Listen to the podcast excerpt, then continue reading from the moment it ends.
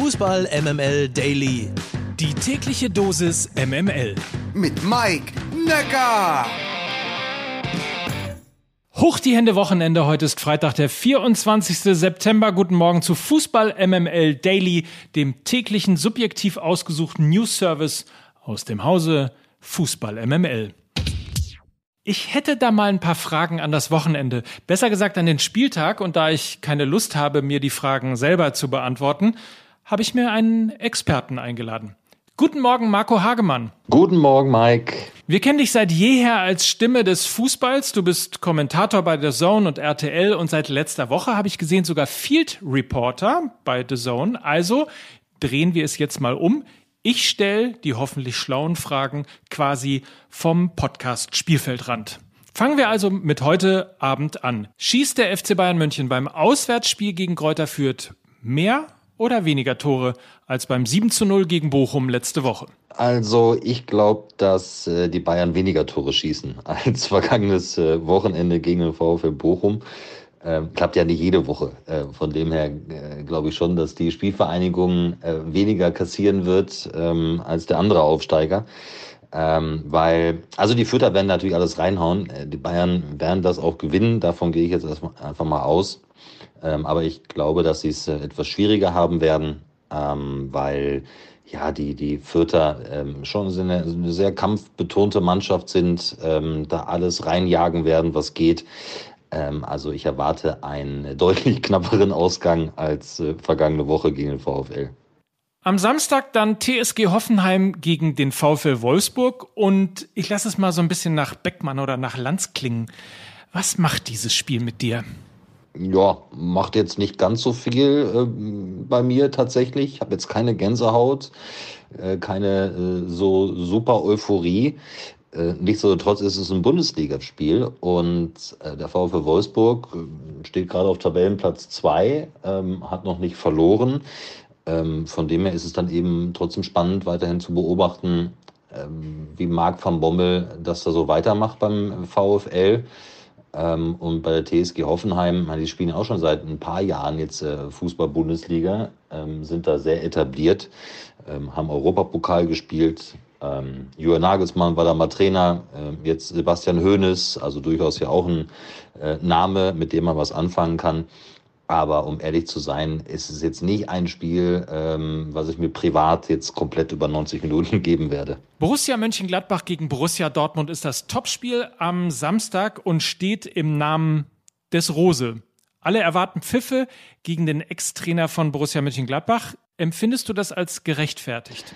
ja, hauptberechtigt oder nicht, das ist halt so und, und die Fans muss man ja auch dann verstehen, vielleicht auch ein bisschen enttäuscht, dass Marco Rose nach so einer kurzen Zeit äh, dann nach Dortmund geht. Ähm, also ich finde, das ist äh, total legitim und ähm, wir haben das ja auch schon so häufig erlebt. Äh, es, es, ist halt so und ähm, so die Fanherzen sind ja auch sensibel.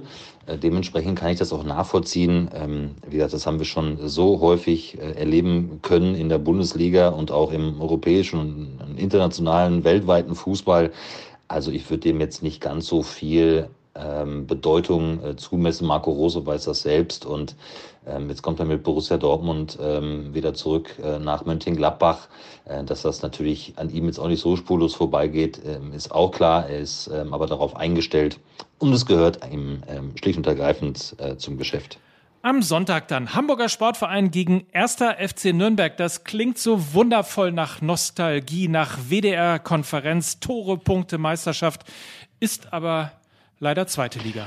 Ja, ist leider ähm, zweite Liga. Ähm, das stimmt. Ähm, zwei Traditionsmannschaften, ähm, die äh, versuchen äh, seit Jahren äh, mittlerweile, das muss man ja auch über den HSV mittlerweile sagen, seit Jahren wieder in die erste Liga zu kommen. Ähm, es ist halt so, äh, dass äh, der, der HSV den nächsten Anlauf da unternimmt, ähm, um wieder ja, ein Stück, äh, Stück höher zu kommen, ähm, also sprich in die, ähm, in die Fußball-Bundesliga. Ähm, der erste FC Nürnberg, der hat sich ja quasi äh, schon seit Jahren äh, letztendlich äh, in der zweiten Liga ist sich sehr kuschelig gemacht, ähm, wobei sie, glaube ich, in dieser Saison echt eine gute Rolle spielen können. ähm, um den Aufstieg, sind noch ungeschlagen, ähm, stehen defensiv ganz gut. Ähm, der HSV auch erst einmal verloren. Also es wird äh, schon so auch so ein Schlüsselspiel werden, äh, wer sich ähm, jetzt so ein bisschen auch mal oben noch mehr festsetzen kann. Ähm, mega spannendes Spiel. Ähm, das kann man sich auf jeden Fall mal angucken. Ähm, ein Duell zweier Traditionsvereine, äh, leider Gottes äh, in Liga 2. Und wann sehen oder hören wir dich das nächste Mal? Äh, sehen kann man mich äh, kurz ähm, auf The Zone am Sonntag, äh, wenn ich an der Kastropper Straße bin, in Bochum. Freue mich da sehr drauf, den VfL äh, da zu erleben. Ähm, die Hymne natürlich zu hören, äh, die gibt eben einem immer Gänsehaut. Ähm, interessantes Spiel, weil beide so ein bisschen in der Negativspirale sind, der VfB Bochum und der VfB Stuttgart.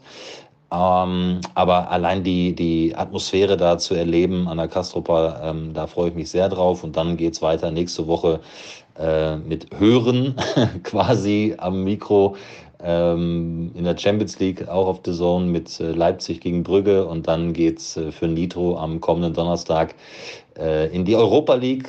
Auch da sehr stimmungsvoll. Celtic Park, also Glasgow. Dort spielt dann Bayer Leverkusen, freue ich mich tierisch drauf ähm, weil Glasgow auch so eine Geschichte hat ähm, bei mir.